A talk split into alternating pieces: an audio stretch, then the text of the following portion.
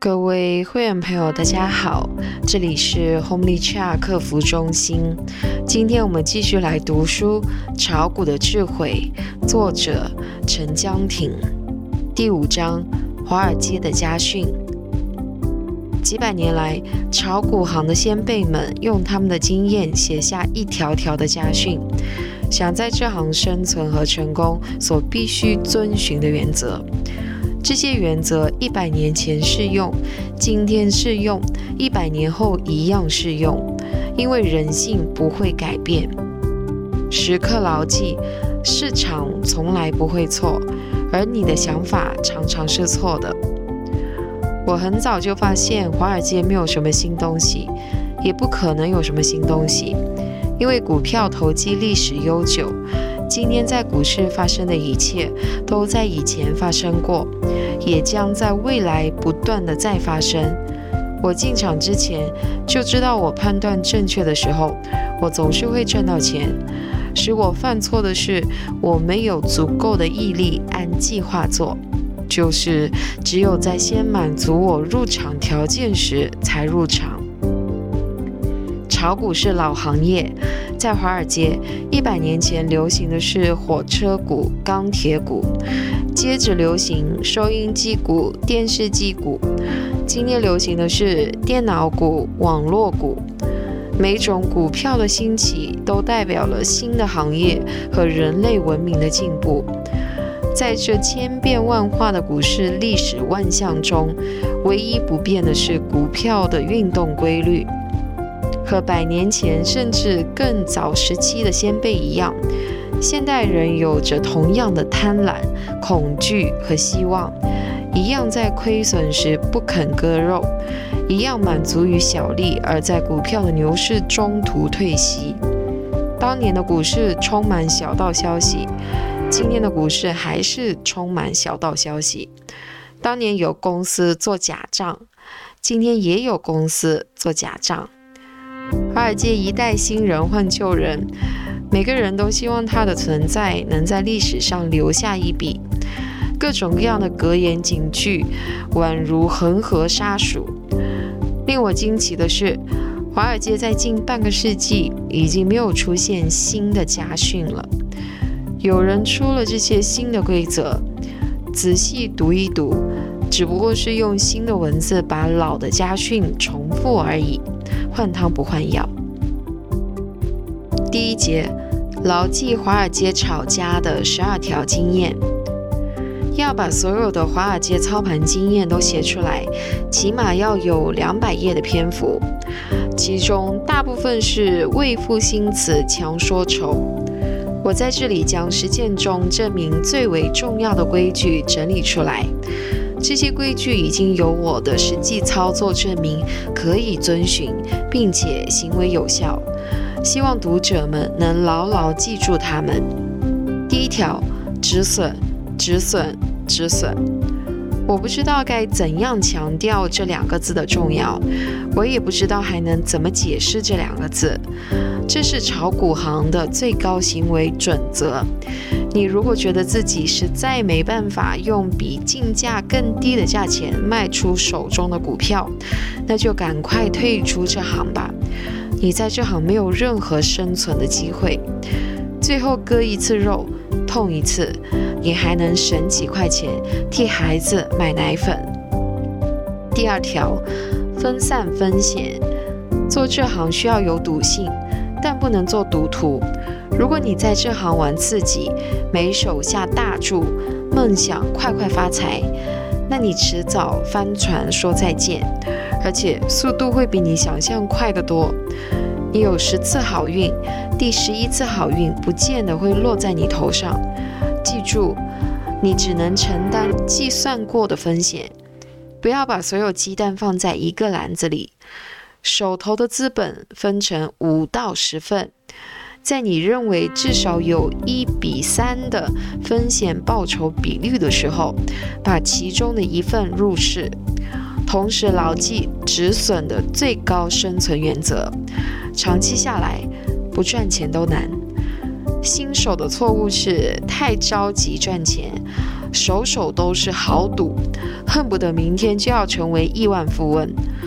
中国财不入急门的古训，在这行真的可以说是字字珠玑。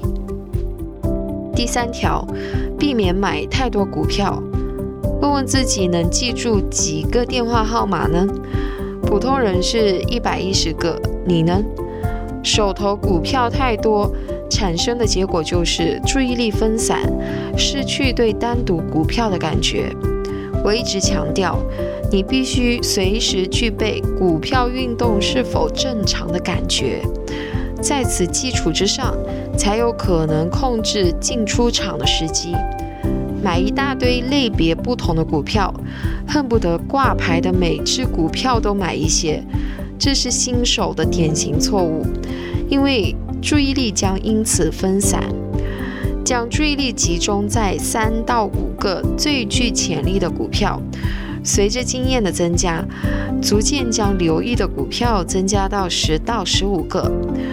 我自己的极限是二十个股票，读者可以试试自己的极限在哪里，但在任何情况下都不要超出自己的极限。第四条，有疑问的时候离场，这是一条很容易明白但很不容易做到的规则。很多时候。你根本就对股票的走势失去感觉，你不知道它要往上爬还是往下跌，你也搞不清楚它是处在上升趋势还是下降趋势。此时，你的最佳选择就是离场。离场不是说不炒股了，而是不要碰这只股票。如果手头有这只股票，赶快卖掉；手头没有的，不要买进。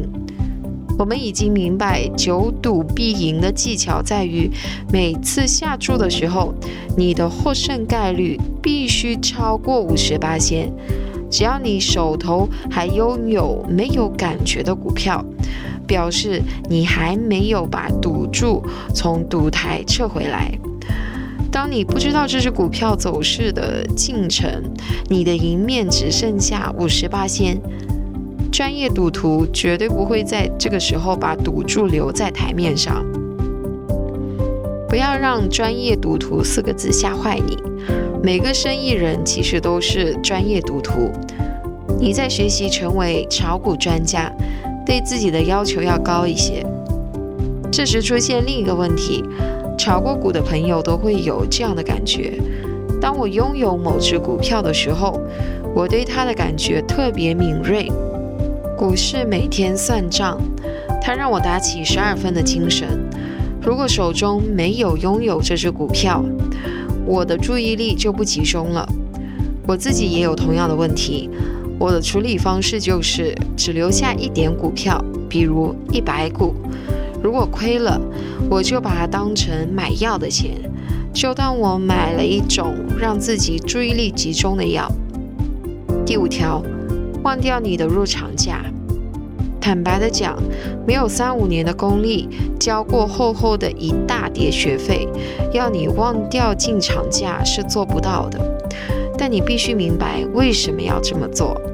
今天你手中拥有的股票，按你的经验，明天都应该会升。如果经验告诉你这只股票的运动不对了，明天可能会跌，那你把它留在手中干什么呢？这和你在什么价位竞价有什么关系呢？之所以难以忘掉竞价，这和人性中喜欢赚小便宜、绝不愿意吃小亏的天性有关。如果这只股票的价位已经比你的竞价更高，你脱手会很容易，因为你已经赚了便宜。如果这只股票的价钱比你的竞价低的话，你必须面对吃亏的选择。普通人会找一百个理由再懒一会儿，朋友，再懒一会儿的价钱是很高的。人很难改变自己的天性，那就试着忘掉竞价吧，这样你就能专注于正确的时间做正确的事。第六条，不要频繁交易。我开始专职炒股的时候。每天不买或卖上一次，就觉得自己没有完成当天的工作。我以炒股为生，不炒股不就是没事干？这可是我的工作。结果我为此付出了巨额的学费。当经验累积到一定地步，你就会明白，股市不是每天都有盈利机会的。你觉得不买不卖就没事干，缺少刺激，代价是每次出入场的手续费。除了手续费之外，每天买卖都给你带来情绪的波动，冲散了冷静观察股市的注意力。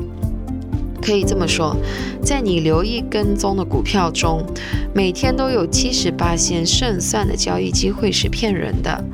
频繁交易常常是因为枯燥无聊。频繁交易不仅损失手续费，同时使交易的质量降低。第七条，不要向下摊平。犯了错，不是老老实实的认错，重新开始，而是抱着侥幸心理向下摊平，把平均竞价降低，希望股票小有反弹就能挽回损失，甚至赚钱。这是常人的想法和做法，在这行则是破产的捷径。英国的巴林银行就这样破产了。上海石化在美国挂牌上市，一九九七年曾经高达每股四十五美元，从四十五跌到三十五，很低了吧？是不是再补上两千股，再跌到二十五美元？你准备怎么办？还往不往下摊呢？结果上海石化就这样一路跌到每股十美元。作为股票投资人，这样的好戏只要上演一出。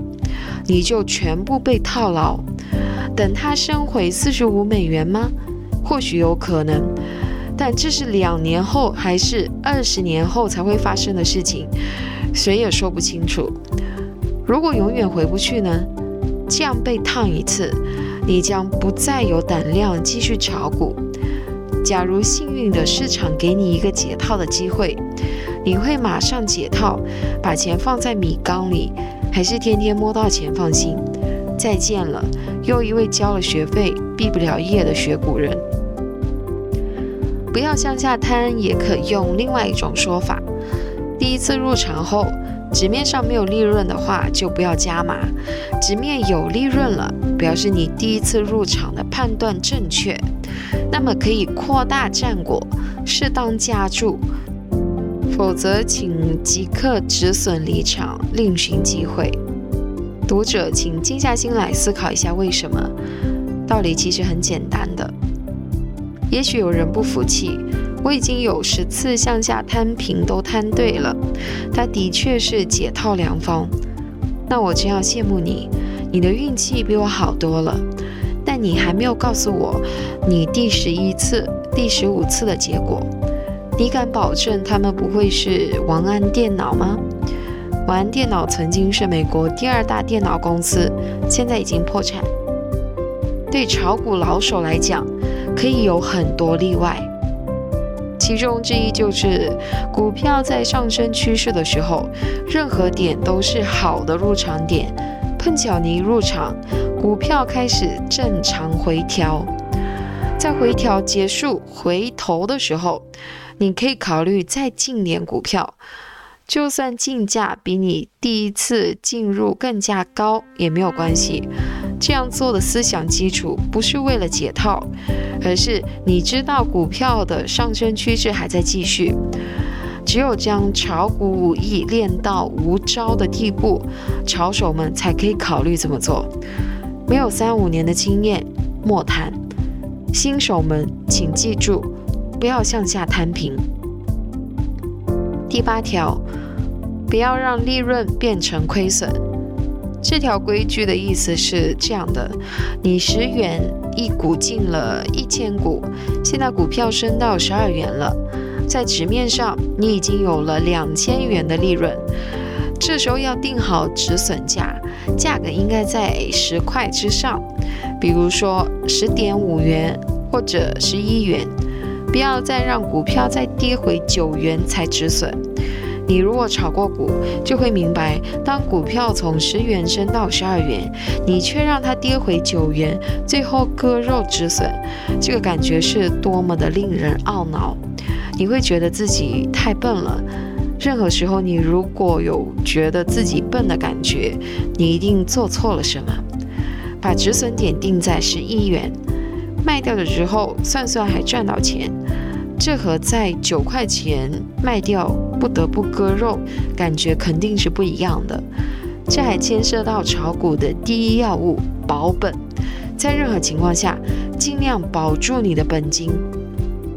有些读者会问，股价是十二元，把止损点定在十一点九元，这样不就保证赚更多钱吗？数钱时更开心。说的是不错，但实际上不能这么做。股票波动一毛钱的时间，有时不用两分钟。一旦你出场了，股票可能一路冲到十五元，你就失去赚大钱的机会了。把止损点定在十点五元或十一元，你给股票十八仙左右的喘息空间。一只正常上升的股票不会轻易跌十八仙的。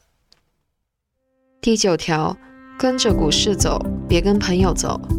这条规矩的简单解释就是：不要跟朋友买或卖，要按市场情况来买卖。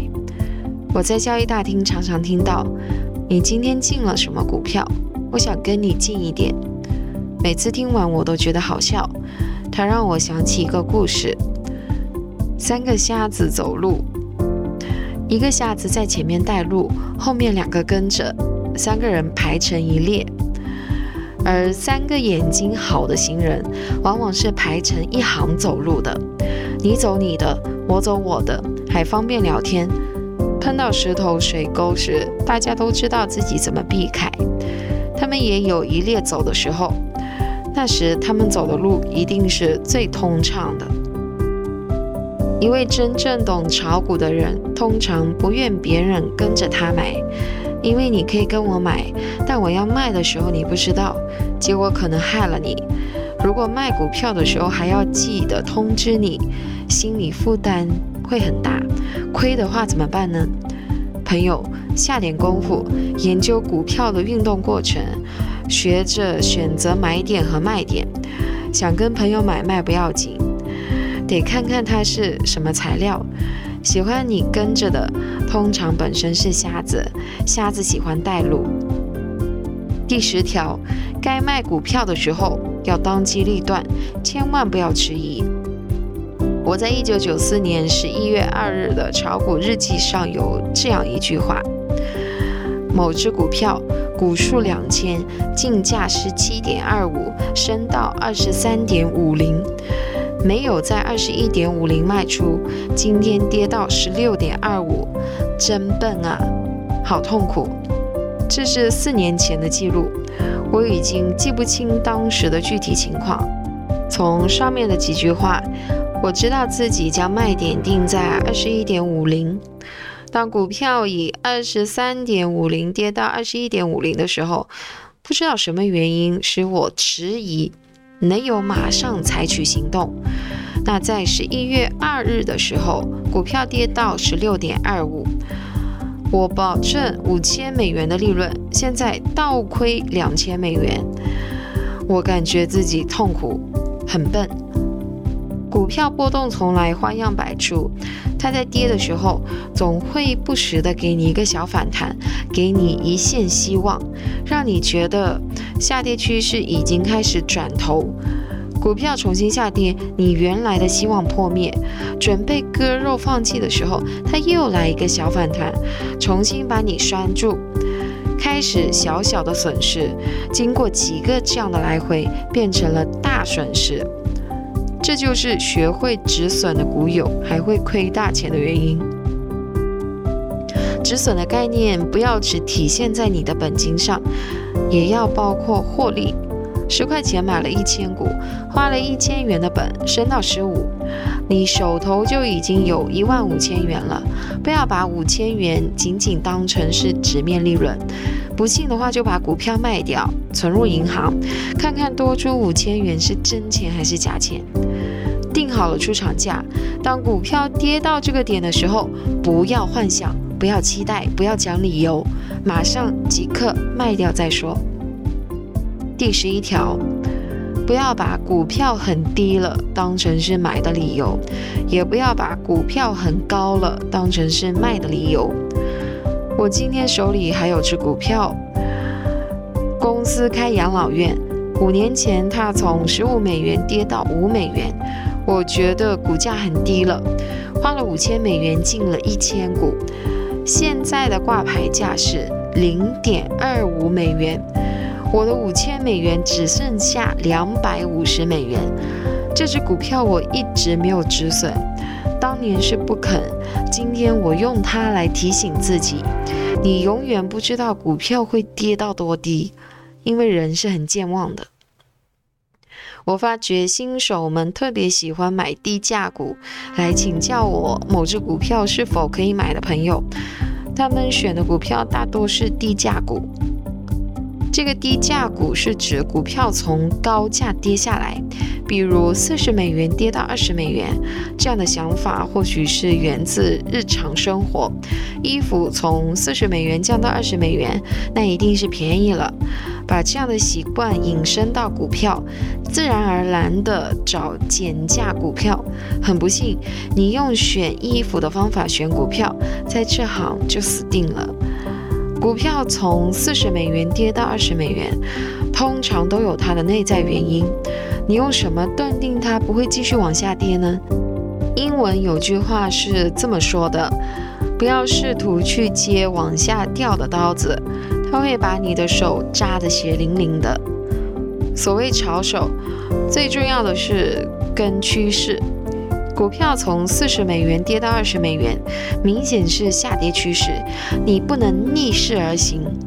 当然，要是股票从四十美元跌到十美元，现在又从十美元升到二十美元，那就是两码事了。一位新手在发现他买进的股票升了的时候，会很兴奋，也会惴惴不安，生怕市场把好不容易借给的利润又收回去。成日里脑海里盘旋的就是股票是不是升到顶了，还是别贪了？快快卖吧！这里要提醒读者的就是，不要把股票很高了当成卖的理由。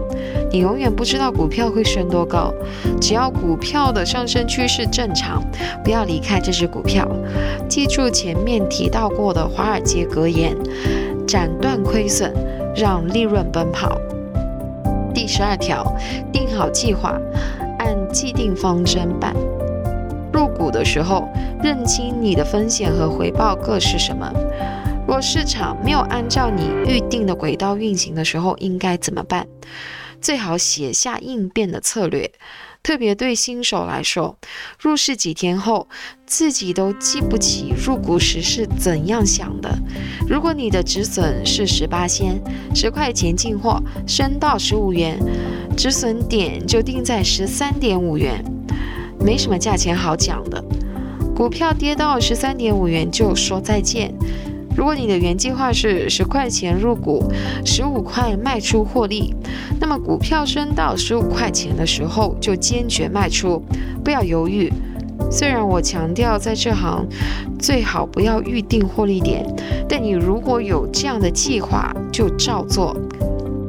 股票行的方法实际上没有什么对或错，关键是你需要找到适合自己风险承受力的方法。并且坚定按照这个方法去做。随着经验的增加，你会不断改变自己的方法。这就和螺旋一样，转了一圈，你似乎还在原位，但其实你已经高了一层。